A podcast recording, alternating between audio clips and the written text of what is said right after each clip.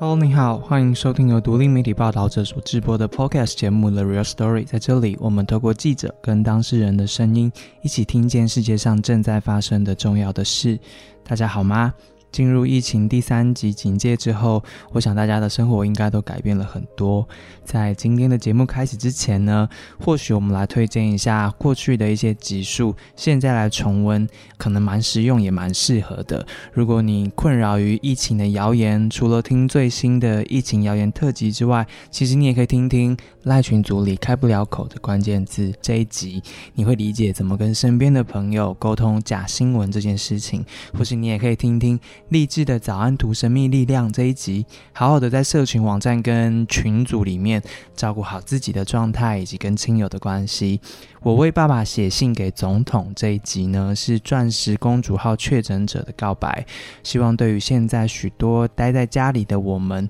这一集可以带给你一些不一样的想法跟感受。还有一些疫苗特辑啊，停课之后的父母守则啊等等的，希望这些集数对现在的你都有帮助。另外呢，我们的另外一档节目，独家跟 KK Pass 跟报道者官网上面播出的路边摊计划，目前也已经出到第六集了。最新的这一集呢，带你去了彰化，我们学怎么透过桌游让彼此说出真心话。交换秘密，或许这是一个大家现在在家里面可以做的事情，而且在节目里面你会听见教我们的，竟然是一群阿公阿妈。疫情下的生活，我们想要一起跟你好好的度过，所以欢迎你在 Instagram 上面搜寻报道者 Podcast，你会找到我们在那边，我们一起聊天，我们一起分享幕后的心得，也在上面我们会征求来自于世界各地的故事，也征求你想要听的题目。今天这一集是来自于我们一位听众的故事。我们在 Instagram 上面持续的跟大家征求疫情日记，来自比利时的 Chloe 就是第一批跟我们分享故事的听众之一，谢谢 Chloe。居住在比利时郊区的他，从二零年三月就开始经历近乎封城的日子了，到现在已经是一年又两个多月。在这段时间里面呢，他在生理跟心理上面都经历了许多的挑战，甚至包括了确诊。但是他也找到了许多支持自己的方法，这些方法其实对所有有网络连线的我们来说都可以参考。今天我们要好好听听他说这一年两个月他所发现的事情。时间先回到一年多前的这个时候，那时候的他除了病毒之外，他还忧心跟面临的是社会上面跟家里面的压力还有挑战。因为那个时候。疫情刚爆发，是全世界性的刚爆发，所以大家非常非常的害怕跟惶恐。那最可怕的事情是，那个时候欧洲并没有口罩，没有人买得到口罩。那亚洲人，我们有戴口罩的习惯，所以呢，其实我的身边就是有三个口罩。那个是我平常如果回台湾的时候，我到了机场我就会带上来，原因是空气污染。所以当下我还有三个口罩 可以使用。那虽然我有三个口罩呢，我那时候戴着口罩出门非常的尴尬，因为大家看到口罩就觉得是看到病毒，所以大家都会远离戴口罩的人。可是我们亚洲人，尤其是台湾人，就是觉得外面都是病毒，我一定要戴口罩上街。那个时间是非常的尴尬，除了对疫情无知，然后很害怕之外呢，你也很怕大家都很排华，然后就觉得说戴口罩的就是病毒传播者。所以压力真的是非常的大，在家里面就变成说，我跟我先生两个人都必须在家工作。可是像我们在做 conference 的时候，那个声音就会彼此干扰，因为家里原本并不是 office，就没有这么好的隔音效果。那我们虽然在不同的房间工作，可是其实我们都听到彼此的声音。然后再加上呢，我们住的地方其实没有 Uber Eat 或者是其他的外送。也就是我们每天三餐都必须自己在家里料理，一开始就还好，可是过了一两个礼拜之后，就觉得非常的烦。你会觉得你身边随时都有人在干扰你，然后还得要三餐都一直想我今天要煮什么。几个月之后，新闻就报道说比利时的离婚率攀升，没有婴儿潮，只有离婚潮。有些夫妻根本是受不了，就在几个之月之内就去办离婚。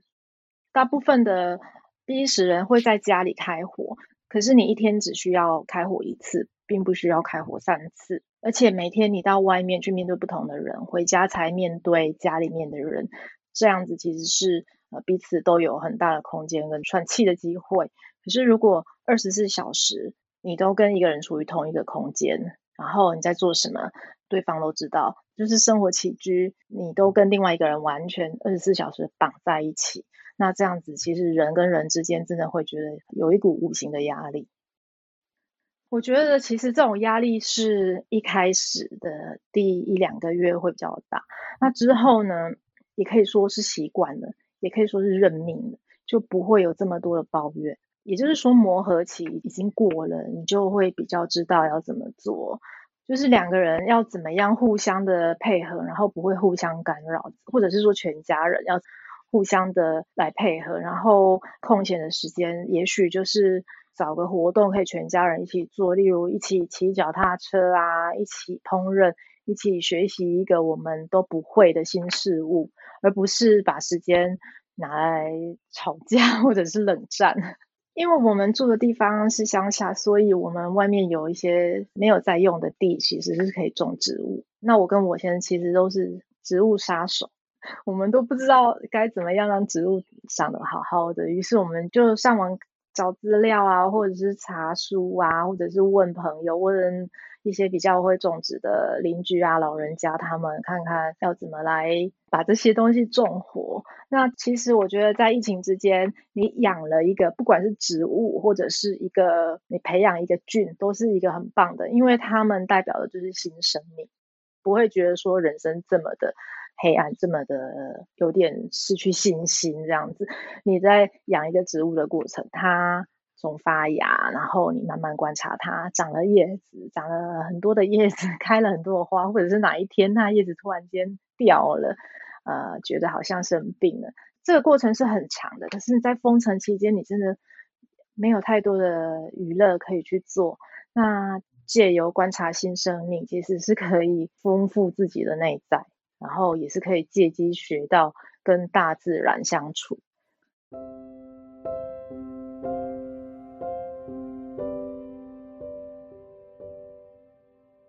经过磨合期之后，二十四小时待在家跟先生相处的日子，克洛伊对另外一半以及自己也有了新的认识跟发现。因为我先生本身他就不是一个小气的人，这是我认识他以来一直都知道的。但我在疫情当中发现，呃，每一次啊，呃，我们到超市去买菜，他载我到超市，我们只能一个人进去买菜。那买完菜，他都会特别的。多买一些给街友，然后或者是多留一些钱给他们。然后他还跟我说，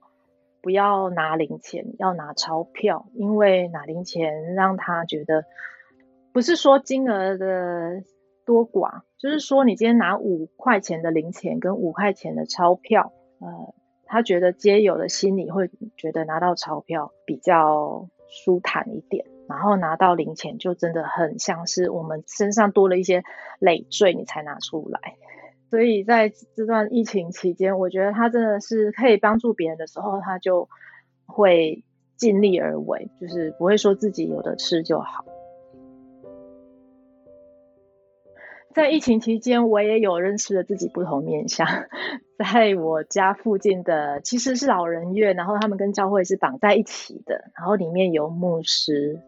老人院其实是非常非常的被严格禁止探视，然后因为他们有很多群聚感染，一个老人院里面可能有一半的老人都死掉这样子，所以老人院的管制非常严格，他们只能在自己四平的空间里面都不能出去，每一个老人都关在里面，他们不能跟他们的子女或者是朋友接触，然后里面有一位牧师每天会为他们祷告，连牧师也不能出自己的房门。就只能在牧师自己的房间这样子，然后他们的房间都非常的小，就很像是我们在学生的时候住宿那种感觉。有一天有个职工告诉我说，他们的有线电视坏了，可是因为疫情太严重，所以没有人可以去帮他们修有有线电视，他们连看电视跟一起祷告的权利都没有了。然后这个时候，呃，我就问他们：“那你们有网络吗？”但是大家都是老人家，他们没有在用平板。那最后呢，我就告诉牧师说：“我把我的平板在这段时间给你使用好了，至少你有平板，你可以连线跟罗马教会连线，然后让他们可以跟着频道里面的，呃，像教宗啊，他不是都会每段时间都祷告嘛？”那他们就可以去连线，然后呃跟着教宗一起祷告，让他们至少是在那一段很不安的期间，可以有心灵上的慰藉。因为我觉得我还有电脑可以工作，然后平板对我来讲就是我的娱乐。那这个时间呢，我如果可以透过一点点的心力，可以让他们在这个老人院里面，然后呃没有电视，然后也没有祷告声，然后可以透过了平板。带给他们再度有祷告的声音，然后让他们的心里可以得到慰藉。那我觉得这个平板真的很值得。他们用了平板之后，真的非常非常的感动。他们几乎每天都传讯息来跟我说谢谢。每天他们祷告完 就跟我说谢谢你的平板。我觉得他们真的是很可爱，老人家真的他们的心里充满了感激，就不会觉得说别人的帮助好像是义务。从恐慌、焦虑到走过磨合期可以开始帮助其他人。身在欧洲的他发现，不管是在哪一个国家的朋友，他们面临到的社会上的氛围，其实都有一个相同的发展脉络，一步一步的这样子的变化跟往前走。慢了世界一年多，才真正遇上疫情严重爆发的台湾，其实可以参考一下过去这些国家、这些社会里面都经历过了哪一些事情。我觉得疫情期间呢，一开始大家在很不安的时候，当然就是以自保为主。尤其是台湾目前的状况，这个时间大家都是在抢粮食。我觉得这无可厚非，因为大家不知道之后能不能出门，所以就是先把家里面的粮食都囤积好了。那接下来呢，就是大家可能会在家里就是开始看新闻，然后看看这个疫情的走向是怎么样。就是疫情是没完没了，你不晓得到底什么时候是尽头。我们在这里的做法呢，就是开始少看那一些媒体的报道，每天你只要看一次就够了，不需要看五十台。你大概知道说现在疫情走到什么阶段，其他的时间呢，大概就拿来。呃，跟家人聊天啊，或者是阅读啊，或者是甚至是打了一个游戏，你很久之前都破不了关的，你现在终于有时间在家里打，或者是学一个语言，就是可能很久以前就很想要学个什么呃西班牙文、法文，那这个时候呢，就是一个很不错的时间。我觉得这应该是每个国家都都差不多的步骤，就是先从 抢粮食开始，抢完粮食之后再加呃。看电视，看完之后就是一阵不安，之后就接受，然后接受完之后就开始自己找出路。那这中间可能会有一点，就是会有一点想说，我要偷偷出门看看这外面发生什么事。虽然外面都没有人，可是我还是想要出门 去存餐醉，看看到底别人在干嘛，是不是大家真的都乖乖在家？如果真的是有一天受不了想要出门的话，也是不要搭交通工具，就是用自己的车子。不要跟任何人有任何的接触，这样子是最保险的。听到这边，你可能会觉得 Chloe 的语气听起来蛮平稳、健康的，心情上也调试的不错。但其实，在疫情封城之后呢，Chloe 经历过忧郁症跟疑似确诊两大关卡，在低潮跟考验之中，他主动的向外求援，并且找到了自己的力量，才有现在跟我们谈话的开朗。时间回到一年前，当比利时陷入筛检能量不足、快速进入封城的警戒时期，那时候的 Chloe 面临身心上前所未有的考验。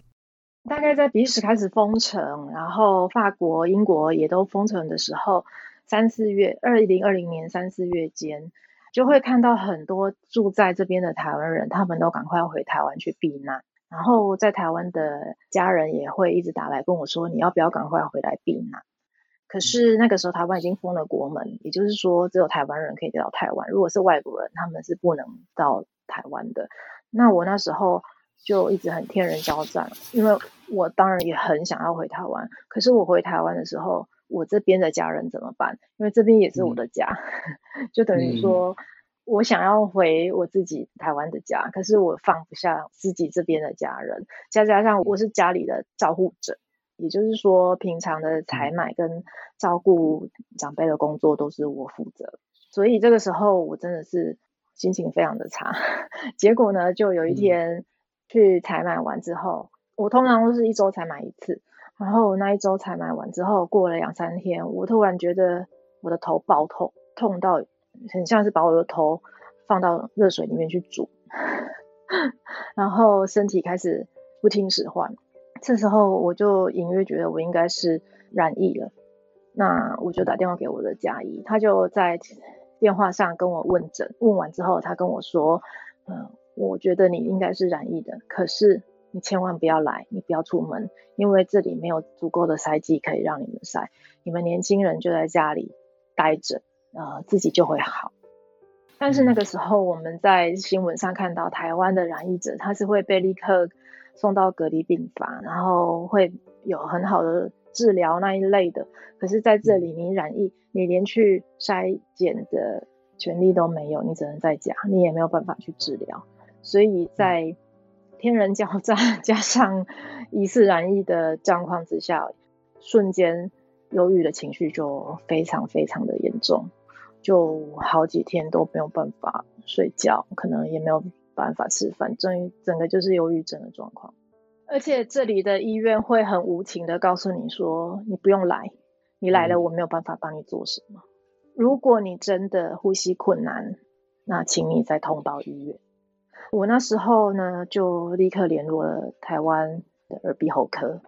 那我觉得台湾的医生真的是非常的心善。呃，耳鼻喉科医生他就立刻也是透过网络的方式问诊，然后他就写了很多的药名给我。他说目前 COVID-19 其实就是没有治疗的药物，可是有可以让你舒缓的处方药物，也就是说你头痛医头，脚痛医脚的意思。但是如果你的头痛可以减缓，你的呼吸道不顺，你的呃咳嗽的状况都可以减缓的话，其实你的身体就不会这么累。所以。呃，台湾的医生做法就是，你去把这些药都买回来，然后每天服用，那你的症状就会减轻，那你的自身的抵抗力自然就会好一点，你的免疫力就会上来，就会康复这样子。可是这里的做法就是，医生叫你在家，啊，就这样就在讲，他也没有再接下去讲了，因为他们每天有接不完的电话。所以当下呢，我就拿着台湾医生的处方签到药局去买药。那这边很可怕的是，你都已经染疫了，你还是可以去药局，这边没有任何的管制，这个真的是非常可怕的事情。然后每天就服药，然后休息，然后症状就真的减轻了。因为也许我幸运，我就不是重症，我就没有呼吸困难的状况，我就只是呃失去味觉、嗅觉，然后头非常的痛这样子。我觉得我们台湾人的警觉性都算比较高，在我觉得不太对劲的时候，我就在家里都戴口罩，然后并且呃跟他住在不同的房间，然后跟他说叫他都不要靠近我。所以在我经过了大概两个礼拜之后，他没有任何的症状。嗯，但是我在家里非常的小心，就是我自己经过的地方，我都会喷酒精。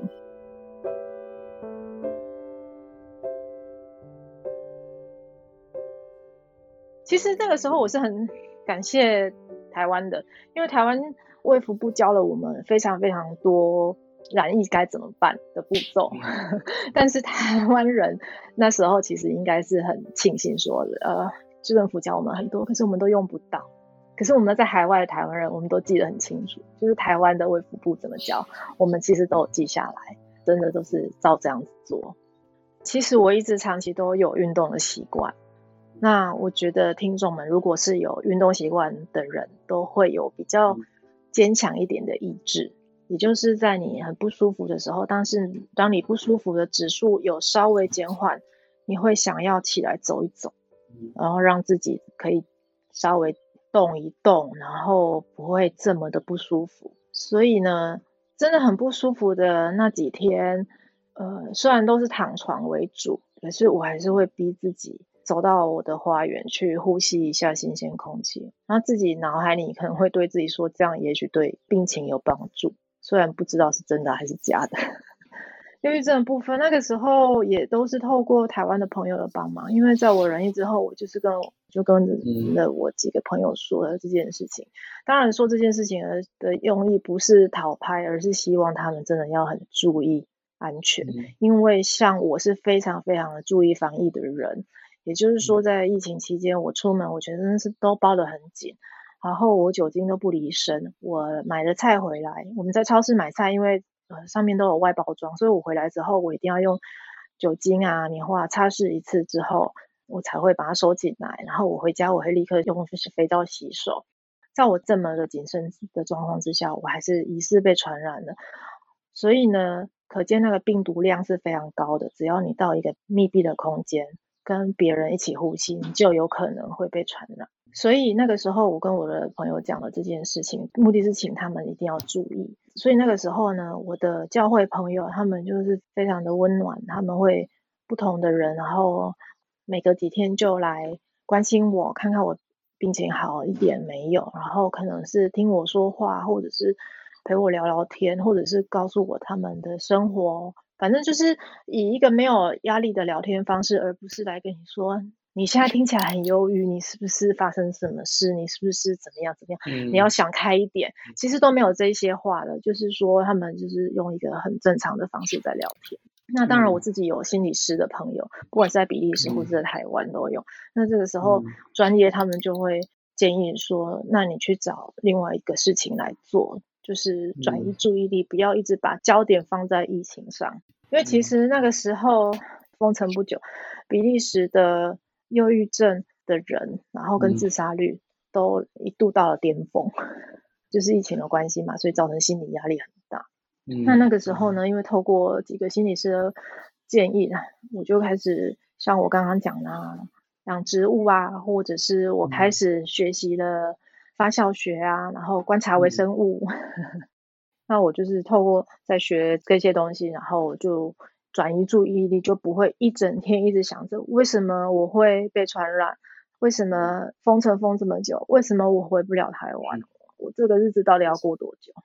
透过网络寻求外界的专业协助，然后找到网络上的资源，在疫情下发展出自己的新生活新习惯。一年过去了，Chloe 笑说，她现在不管是做泡菜啊、德国酸菜，或是烘焙面包，都做得蛮好的。也用运动来让自己分泌脑内啡，对抗自己的忧郁情绪。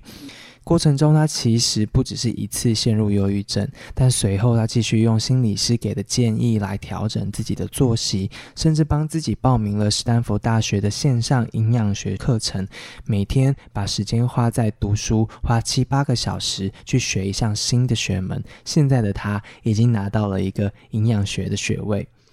Chloe 是幸运的。他的先生做政府部门的标案工作，即使是疫情的影响之下，先生的工作跟收入还可以持续。而 Chloe 自己呢，因为比利时政府对受雇者的薪资补助，也让他们经济上面是无余的。心理跟身体照顾好之后，他们仍然可以在封城之下为自己找到生活的出口。我们现在植物已经长得很不错了，而且我现在是研发人员，他是软体研发人员。然后就是因为在疫情期间，我们两个本来就是植物杀手，然后我们把自己培养为可以好好的养活植物，然后到现在他甚至开始帮植物写 App。就是呃，他把物联网 做到植物照护这一块，也就是说，透过安装不同的小工具，然后让这些小工具都能够成为物联网的的一部分，你就可以去好好的观察你的植物现在是缺水，还是缺养分，还是缺阳光，还是阳光太多这样。我的面包跟所有的发酵食物都做得非常非常的好。疫情这一年呢，我真的做了非常非常多的面包。其实这也是一个心理师朋友告诉我，他说你可以透过呃你喜欢做的一件事情，像烘焙啊，或者是厨艺这些事情来做一个自我的治疗。所以我那时候选择了就用烘焙来做自我的心理治疗，因为你在烘焙的过程，你会慢慢的去研究，慢慢的去看你你这块面团，它从面粉，然后变成是一一整块完整的面团，然后微生物在里面成长，所以你的面团就长大了。然后最后到静置，然后然后烘烤，然后烘烤完之后，全家还可以一起享用。这中间真的是会有很多的小喜悦，很开心的地方。我最厉害的口味目前呢，就是法国面包、法棍。我其实，在疫情前是因为很巧合的，我去上了这个面包课。可是那个时候，我只是想要觉得这是一件还蛮潮的事情。我从来没有想过说这件事情可以让我拿来做自己的心理治疗，然后也可以疗愈别人这样子。其实发棍是我先生的主食，那我就每天几乎每天都做，然后熟能生巧。做到有一天呢，呃，法国的有一个世界冠军，有某一届的烘焙冠军。他就看到了我的照片，他就跟我说：“你这个已经是可以去比赛了。”当然，我觉得这是有点非常的赞美的成分。可是他是说，因为你不是从事面包业，你只是一个素人，然后你也不是从小到大都在做这件事情，你只是刚接触了可能几个月，那你就可以做这样子，真的是非常非常非常的不错。而且他还叫我把我的面包的图都传给他。我的设备就是。一般家庭如果有在做烘焙的人，他们大概也有这些设备。而且我的酵母都是用自己做的野生酵母，不是用商业酵母。其实，在这段期间，你会觉得说，其实你身边有很多东西，他们都是有生命的，然后就会告诉自己不要绝望。虽然常常也会起起落落，就会今天突然觉得很绝望，但是明天可能就又会好一点。五月中。当家乡台湾进入了三级警戒，Chloe 仿佛看见一年多前的自己。他想跟台湾的大家说：看看欧洲疫情这么惨，其实也从来没有缺粮、缺卫生纸过，大家不必恐慌的囤物资。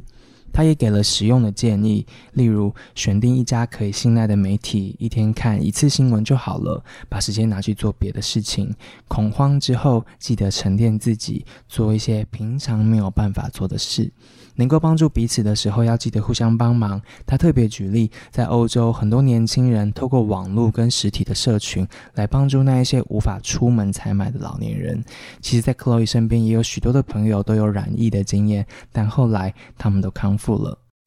电话的那一端，Chloe 其实有好多他所经历的，想跟家乡的人说。最后，我们来听听看他一年的疫情生活心得。他经历了确诊、忧郁症、情绪的云霄飞车之后，此刻他回头看，看见了什么呢？说不担心是骗人的。我其实还是会担心疫情，然后会担心台湾的一些极少数的老鼠屎。但是同时，我又觉得我对家乡很有信心。台湾人很懂得自我管理，像这两天的疫情。爆发以来，其实政府并没有强制要封城，可是街上都已经没有什么人了，大家都很自动自发的留在家里。我觉得只要这段期间度过了，让病毒不会再继续传播，嗯，台湾接下来还是会是安全的。在很混乱的情况之下，那时候我就只能告诉自己说，要遵守台湾所 发布的防疫措施，即使这边身边的人他们不遵守。那我也只能以说劝的方法来告诉他们严重的程度。那我自己的话，我就是做到能够不群聚，然后出门就是在最短的时间回来，然后并且就是出门一定要戴口罩，然后做好自身的防护。我觉得如果每个人都能够做好防疫的这些规定，就是这些规范，大家如果能够遵守防疫规范的话。嗯，其实要把病毒控制住是不难的。在欧洲会这么严重，就是因为大部分的人他们不去遵守这些规范。疫情爆发的时候，大家以为只是两三个月就过去了，从来没有人想过生活会有这么大的改变。这个疫情一年多来，其实大家也都是边走边学。我想不只是我，很多人他们确实也是透过线上学习课程啊，去学了他们原本不会的一些才艺。因为像疫情以来，欧洲的线上课程非常非常的多，多到不可数，根本不晓得多了几十倍、几百倍。然后大家都是透过学习的方式，让自己的生活可以稳住。过去的一年，我想要对自己说，我真的辛苦了，但我也尽力了。所以我觉得这个过程，我也没有后悔，也不会怨天。尤人，或者是怪哪个国家做不好，因为我觉得这段时间的考验其实是可以让我们的心智更强壮。那当然，这个是已经克服了恐惧跟不安，我才敢这么说的。所以，可能当下台湾人听到会觉得没有办法。不过时间过了，真的就是你会觉得每个人都成长了。人的潜力都是在这种很危急的状况才会被激发出来的。你根本不晓得自己会学那么多，根本不知道自己有办法读这么多书，在短时间之内去大量的增进自己的知识。以前你有那么多的时间都在干嘛？我只能说，大部分人可能都在追剧啊、打电玩啊。就是做一些比较不需要思考的事情，可是当你的心理的压力跟就是生活已经沉重的时候，你再去做那些不思考的事情，你的脑子就会有更多的时间来忧郁。那倒不如就是让自己的嗯生活忙碌一点。我说忙碌不是说你一定得要。去很多地方，然后把 schedule 排很满很满才叫忙碌。其实你的忙碌可以是透过你在家里给自己课表，就是你可能几点到几点要做一个什么学习，然后几点到要安排什么运动啊。其实只要有一块瑜伽垫，大家都可以运动。想运动的人就是可以运动。那可能几点到几点，你可能去下个厨啊，跟家人一起下厨，一起吃饭。这段时间也是让台湾人可以在家里。就是多一点时间跟家人相处也不错，因为大部分的人都很忙，其实面对家人的时间很短。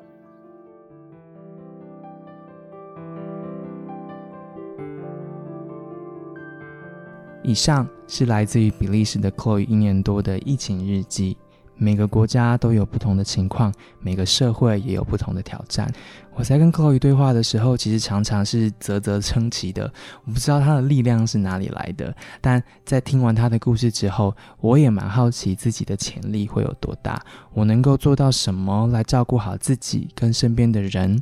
如果你有一些心得跟故事，或是 p e p 的话，欢迎在不同的平台，或是通过 email 私讯我们，我可能会立刻跟你联络。如果你感到孤单，也请记得 Chloe 所说的，或许可以养个植物，养个菌，看见生命的成长，或许就不会让自己陷入绝望。